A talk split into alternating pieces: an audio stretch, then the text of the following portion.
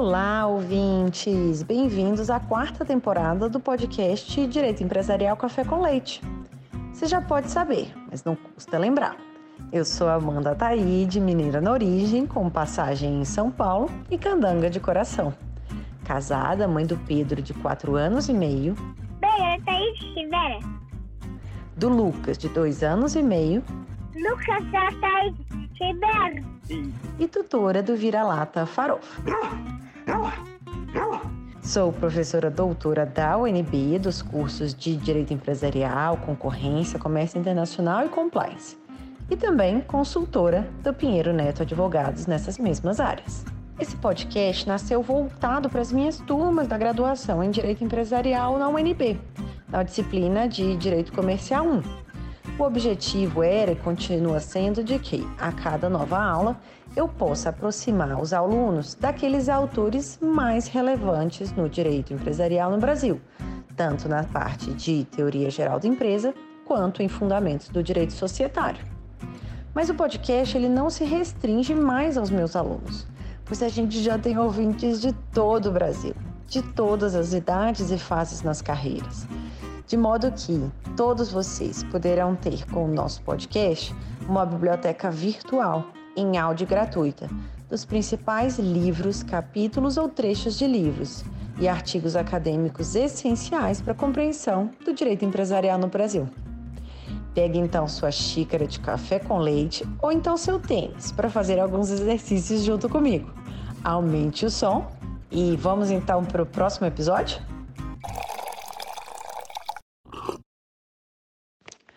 A nossa xícara de café com leite de direito empresarial de hoje vai tratar de um livro intitulado Grupos Societários, da Formação à Falência, de 2016, de autoria de Gustavo Saad Diniz.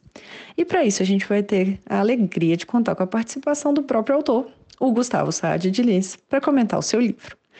Gustavo Sade Diniz é professor de Direito Comercial da USP de Ribeirão Preto, doutor e livre docente em Direito Comercial pela USP, além de mestre em Direito pela Unesp. O professor Gustavo Saad tem, teve a mesma orientadora que eu, a professora Paula Forgione. E como ele bem disse, temos então, compartilhamos uma irmandade acadêmica. Professor Gustavo, muito obrigada por ter aceitado o convite para participar do nosso podcast, por apresentar de um modo simples, curto e gostoso esse tema tão relevante que, essa, que é dos grupos societários. É, professora Amanda, eu gostaria de agradecer imensamente a oportunidade de participar é, desse seu podcast, que é muito bacana, muito interessante, uma atividade acadêmica muito, muito importante que costumo indicar com frequência para os alunos e muito me, muito me, me deixa feliz participar disso porque é uma atividade acadêmica diferente, uma atividade acadêmica leve, mas que também nos permite apresentar trabalhos, nos permite é, apresentar ideias e, e, enfim, é uma oportunidade que eu queria inclusive te elogiar e te parabenizar. Além disso, quero destacar a importância é, de partilharmos uma mesma e importante orientação com a professora, que é da professora Paula Forgione, né? E de certa maneira nós trazemos a marca da orientadora é, em nossas vidas, né? Em nossas vidas acadêmicas e mesmo nossas vidas pessoais, tamanha a dimensão e a importância que tem a professora Paula.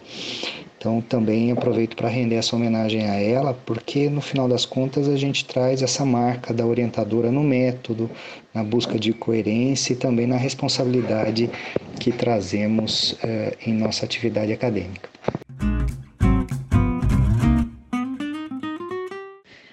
Professor Gustavo, Conta pra gente então como que foi o contexto da redação desse livro, como que foi o processo de escrita, como que você chegou nesse tempo, desse tema, conta pra gente. Bem, professora Amanda, com relação à escrita do livro, né, dos grupos societários, é, nenhum tema surge, na minha opinião, sem que a pessoa esteja é, ligada a outras pesquisas, a outras atividades não foi diferente comigo. É, depois de algumas, alguns estudos, uh, por exemplo, de responsabilidade é, de sócios, ou outros estudos ligados à minha tese de doutorado uh, com a professora Paula Forgione, que foi sobre capitalização societária, eu iniciei uma linha de pesquisas na Universidade de São Paulo, quando do meu ingresso no concurso para professor em Ribeirão Preto, é, eu iniciei uma linha de pesquisas de grupos, é, tamanha a, a, tormenta que representa esse tipo de situação. Né? E nessa linha de pesquisas, eu costumo dizer que não somos nós que encontramos o tema, é o tema que nos encontra. Então, ah, na medida que eu fui eh, estudando para conduzir essa linha na faculdade, ah, seja na pós-graduação, seja na graduação, eu percebi haver uma lacuna bastante relevante, ah, mundialmente, eu posso dizer, na questão é, de, da insolvência dos grupos econômicos, do trato da crise dos grupos econômicos. E eu percebi que esse não era um problema só do Brasil, porque a, 11, a Lei 11.101 ela foi feita para sociedades individualmente consideradas, né? É, e esse não era só um problema brasileiro, era um problema mundial. Então, o tema me encontrou é, quando eu adquiri um livro em homenagem a um jurista alemão de nome Carsten Schmitt. Era um livro uh, de estudos em homenagem a esse importante autor. E lá dentro do livro o tema me encontrou porque havia realmente um artigo uh, que discutia justamente a falência em grupos societários, né? Então, daí uh, veio a ideia de escrever a tese de livre docência para a Universidade de São Paulo, é, a partir uh, desse tema, dessa identificação é, de carência de trato da matéria é, ou de soluções específicas para a matéria, né? porque ela é bastante tormentosa e, como eu disse, tudo que envolve grupos é, envolve uh, polêmica, paradoxo, o paradoxo de tratar de forma unitária aquilo que é diverso. Né? Então, a partir disso, eu iniciei a redação do trabalho.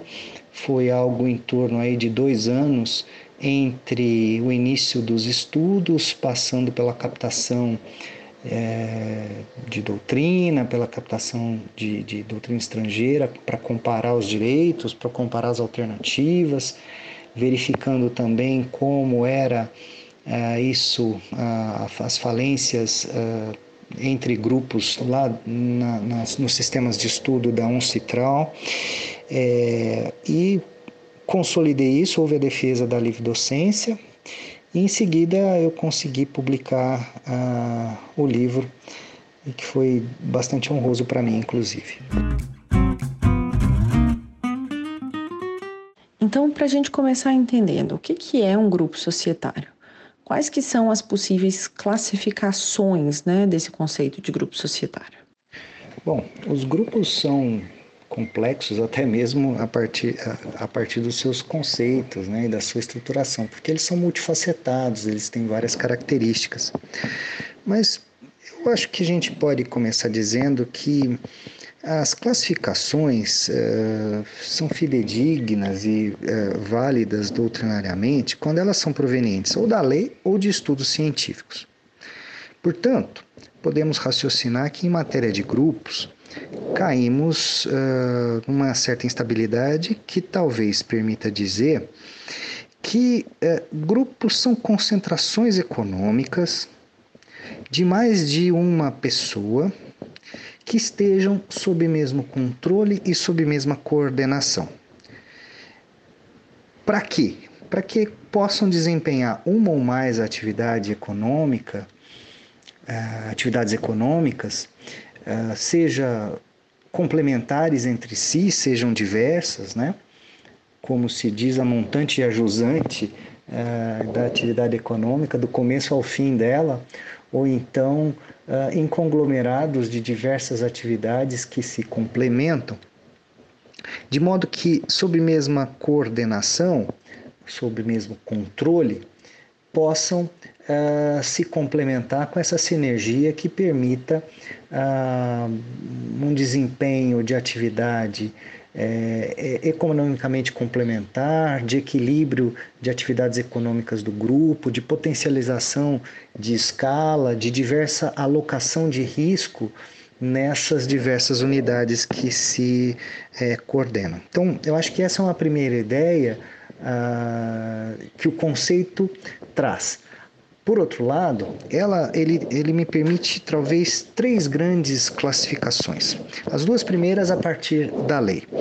Então, a, a partir da lei, nós temos a seguinte classificação: um, grupos por coordenação, que são basicamente os consórcios que contratualmente se montam para execução de grandes obras, né? Então, as.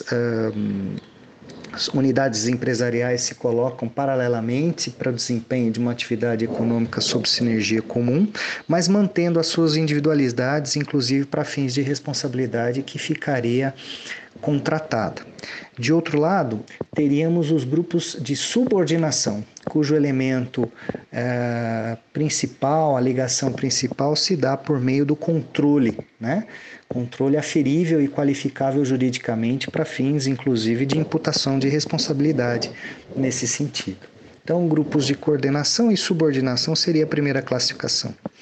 A segunda classificação seriam os grupos de direito uh, ou convencionais, e os grupos uh, de fato que a, que a, doutrina costuma colocar. Essa é uma classificação que me permite uma rápida digressão, porque isso acaba vindo do, direito, do modelo alemão, que é o modelo dual, que a gente acabou confessadamente adotando no Brasil, bastando confirmar isso na exposição de motivos da Lei de Sociedades Anônimas.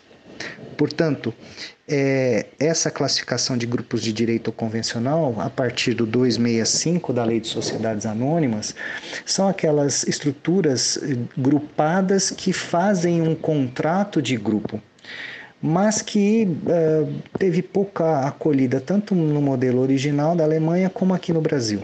Alguns levantamentos, uma tese muito bacana do professor Daniel Vio, que fez uma aferição bem interessante dos grupos de direito é, mas o que acaba sendo feito na prática mesmo são os grupos de fato, baseado em relações de controle que podem ser identificadas a partir da legislação no artigo 243 e seguintes, nos artigos 243 e seguintes da Lei de Sociedades Anônimas e no artigo 1098 do Código Civil.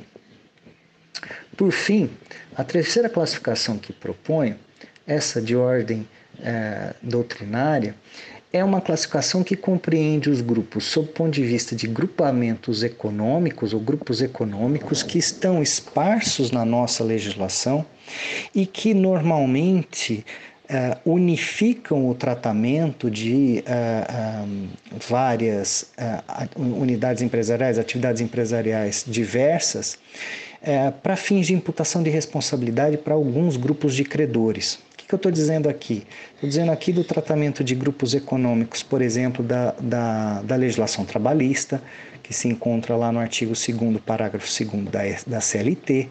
Eu estou aqui dizendo do tratamento que se faz é, com unificação e solidariedade na lei é, antitrust, na lei anticorrupção, que normalmente utilizam técnicas de solidariedade para unificar é, é, para fins de imputação de responsabilidade.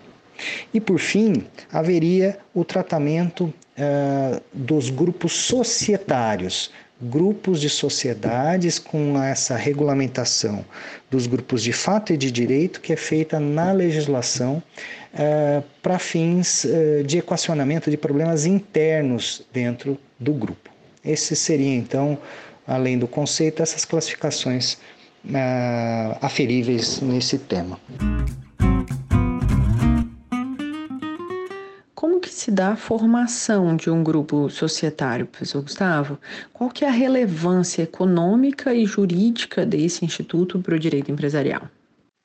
Pois bem, a formação do grupo, ela vai ela pode ser feita primeiro com o tal do contrato, né? A convenção uh, de grupo em que várias sociedades uh, sob mesmo controle podem se unir e contratar a forma como vão atuar uh, conjuntamente, em grupo.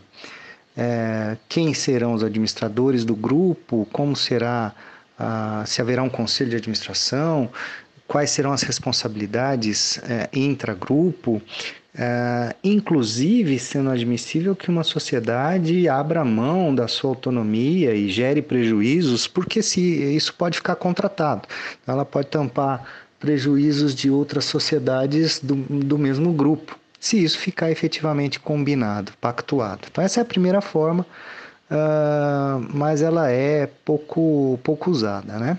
A outra maneira é sobre relações de controle. Então, normalmente uh, encontram-se sociedades que controlam outras, né?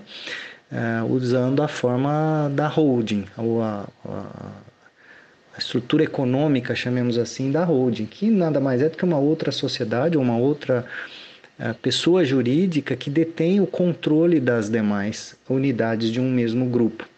Portanto, a, as participações societárias são atribuídas a essa holding, a essa estrutura, que vai dar os rumos do grupo como um todo. Né? Então, essa seria a segunda forma: você atribuir participações societárias para a estrutura de holding gerando uma relevância muito grande para isso na realidade econômica brasileira, cada vez mais uh, complexa, com perfil uh, de uh, conglomerados mesmo, que tem participações em diversas atividades econômicas, com alocação de riscos nessas atividades, que inclusive permitem, no momento de crise de uma das atividades, é, acudir-se de outras ou equilibrar o sistema do grupo com outras atividades, né? É uma primeira, uma, uma primeira alternativa. A outra alternativa, a outra visão também que a gente acaba tendo é que os grupos podem representar uma uh, expansão é, uh, com grandes volumes de capital nessa atual realidade, nessa realidade que temos de capitalismo com grandes volumes de capital para consumo intenso, para uh, atividades de investimento em tecnologia, para investimento em expansão de, de parques fabris, enfim, uh, uma, uma atividade grupada permite isso. Por outro lado, há as consequências, né? Uh, os impactos de, uma, de concentrações econômicas que acabam sendo geradas Uh, e a gente identifica isso em problemas uh, de direito do consumidor, muitas vezes, né? o problema uh, de identificação de quem é o fornecedor, onde dentro de uma cadeia agrupada se identifica aquele eh, que efetivamente foi o fornecedor e seria responsável perante o consumidor. A gente tem impactos concorrenciais muito grandes, né, em vista de criação de grandes conglomerados que acabam dominando todo uma, um sistema é, de mercados relevantes. É, temos ainda impactos societários, porque é, um controlador às vezes pode impor prejuízos a uma controlada, ou então um controlador pode desempenhar atos, por exemplo, de corrupção e gerar problemas para todo o grupo, e aí eu tenho sócios minoritários muitas vezes arcando com situações desse tipo, ou com prejuízos desse tipo. Né? Então, o direito precisa dar conta de situações dessa natureza. E, por fim, a, a questão da crise. Né? Como eu disse é, numa das nossas, das nossas uh, perguntas da, da, nossa conversa, é, a nossa legislação anti, é, é de insolvência foi concebida para unidades isoladas. Então, nessa última reforma que tivemos em 2020, em dezembro de 2020, que houve a inclusão da consolidação processual e da consolidação substancial como alternativas de inclusão ah, de outras unidades de um grupo para a solução da crise não individualmente, mas do grupo né, principalmente nas, nas situações de consolidação substancial. Então, uma vez que a gente já entendeu a formação, vamos para o final da vida né, do grupo societário. Como que se dá a análise sobre a falência do grupo societário? É, a análise da falência é das situações mais complexas realmente, porque no fim das contas, é, quando uma sociedade vai à falência, eu tenho que arrecadar ativos e resolver passivos de acordo com uma ordem de preferência que o legislador escolheu. Isso se problematiza muito quando eu tenho várias unidades que vão à falência, porque elas podem ter ativos diversos ou ativos correspondentes a cada uma dessas unidades, assim como passivos correspondentes a cada uma dessas unidades, o que dificulta muitas vezes a busca de uma solução equilibrada, porque quando eu empresto para uma sociedade, eu calculo riscos considerando os ativos dessa sociedade.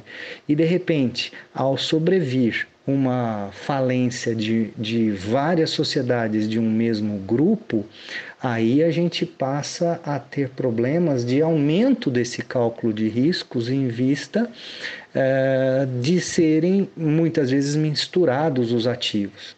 Esse era um problema da nossa legislação, e isso foi feito por algumas vezes eh, pela nossa jurisprudência, com a utilização da eh, extensão de efeitos da falência utilizando desconsideração da personalidade jurídica. E esse que foi o nosso critério jurisprudencial, é, muito inspirado no direito espanhol, mas que muitas vezes, é, com devido respeito, mas usa indevida, usou indevidamente desconsideração da personalidade jurídica que é baseada em abuso e ela é episódica para solucionar definitivamente crises, né?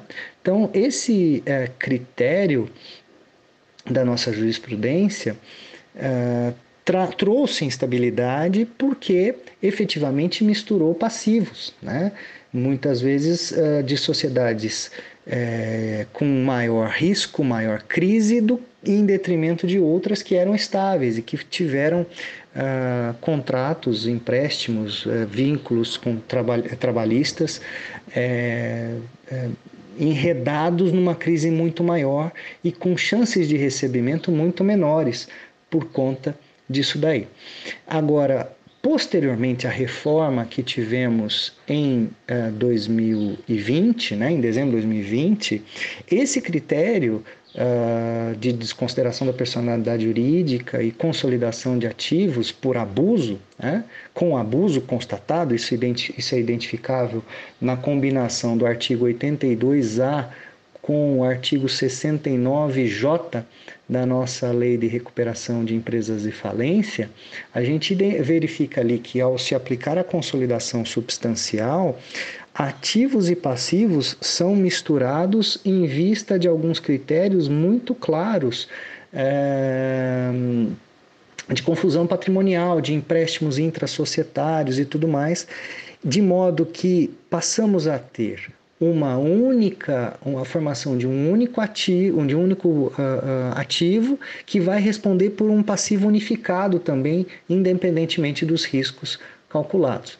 É natural supor agora que todos os agentes econômicos tenham que ter novos, uh, novas estratégias de cálculo de risco, sobretudo considerando se existem uh, sociedades uh, em, em, situação de grupo, né? em, em, identificando grupo entre elas.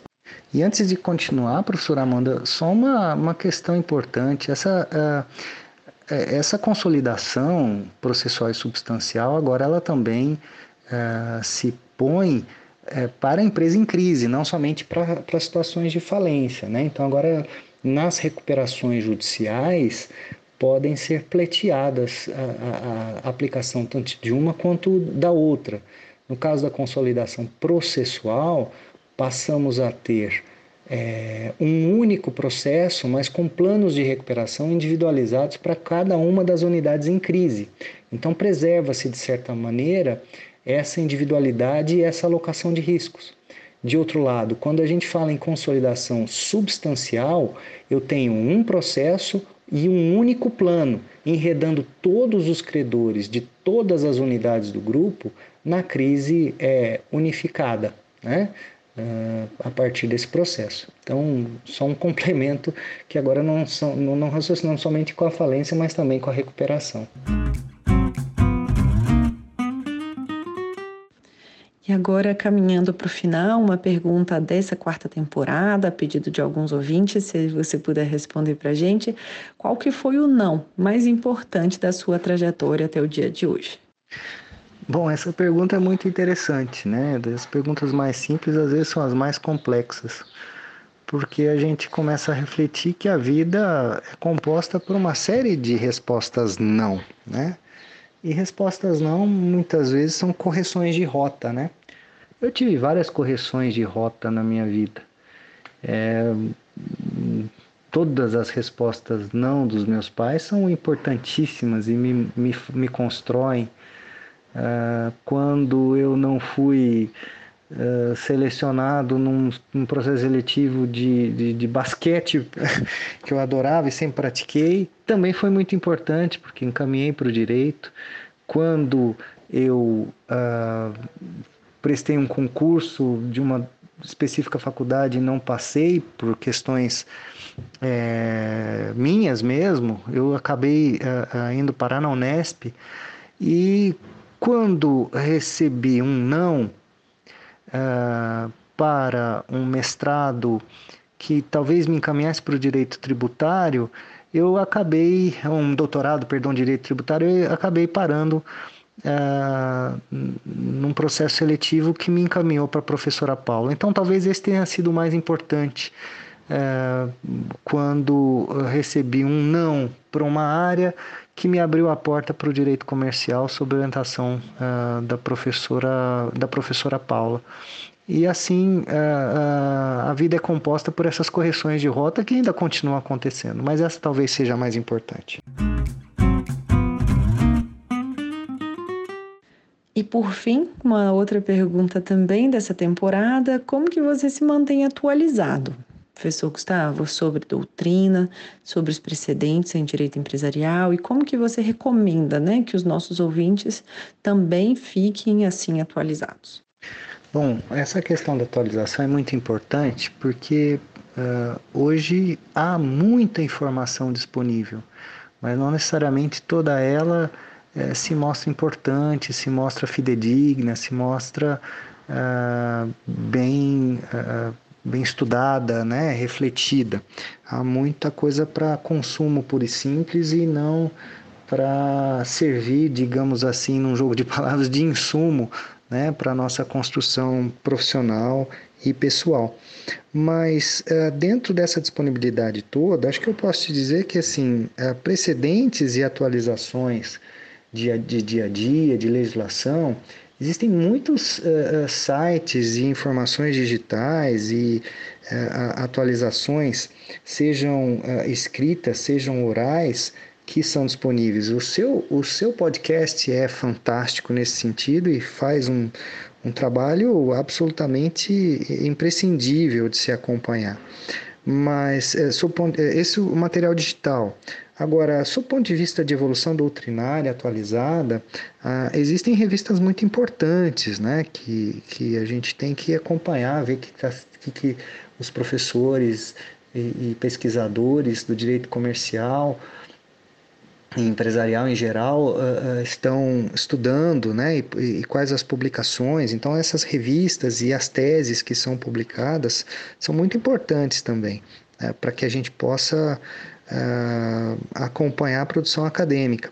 E a propósito de produção acadêmica, a gente não pode também se descolar daquilo que é feito dentro das universidades. Né? Eu falo isso muito para meus alunos na Faculdade de Direito da USP de Ribeirão Preto, que é, é, é preciso acompanhar o que os outros colegas, seja na pós-graduação, seja na, na, na graduação, e há trabalhos valiosíssimos de graduação, que nos acrescentam muito, né? Mesmo para nós professores acompanhar essa movimentação nos faz melhores, nos faz mais atualizados, mais conectados com o nosso tempo.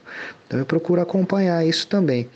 E por fim é fundamental não ficarmos somente confinados no direito, né? Nós de algum modo precisamos nos informar e nos influenciar com que é feito nas outras áreas, né? para nos tornar cientistas sociais um pouco mais completos. Então, eu procuro ler bastante textos de economia, né? verificar as tendências econômicas é muito importante para a gente poder trazer algumas alguns equacionamentos de políticas públicas para o direito, né? Mas não só, é, leituras, por exemplo, num, num ambiente agronegocial, é, tentar entender alguns problemas agronômicos. Não é incomum que a gente tenha que estudar isso. Né? Eu uh, procuro muito uh, literatura, análise de eh, erros e acertos econômicos do passado, como vou dar só um exemplo aqui de livro recente, analisando a aventura do Ford na Amazônia, né? o livro tem o título de Fordlândia, e é um conjunto de erros que pode ser muito bem estudado em qualquer aula eh, de compliance atualmente. Né? Então, é só para eh, exemplificar o que tanto a literatura econômica quanto também a literatura é, geral, né, pode nos acrescentar em muito em termos de formação e informação. Né? Então, essas são as sugestões e dicas que faço. Professor Gustavo, muitíssimo obrigada pela sua presença no podcast, por apresentar aqui esse tema de um modo tão leve, tão tranquilo, tomando uma xícara de café juntos. Muitíssimo obrigada e até a próxima. Ô, professor Amanda, eu que agradeço a oportunidade, foi muito bacana, né? Isso revela mais um pouco o, o valor desse seu trabalho, porque no fim das contas a gente tratou de um tema muito complexo mas de uma forma leve, bem gostosa aí para que os seus alunos possam aproveitar. De minha parte só fica o sincero agradecimento e que possamos ter uma nova oportunidade aí, pode contar comigo para mais um bate-papo, um cafezinho com, com pão de queijo. Vai ser muito bacana, viu? Valeu!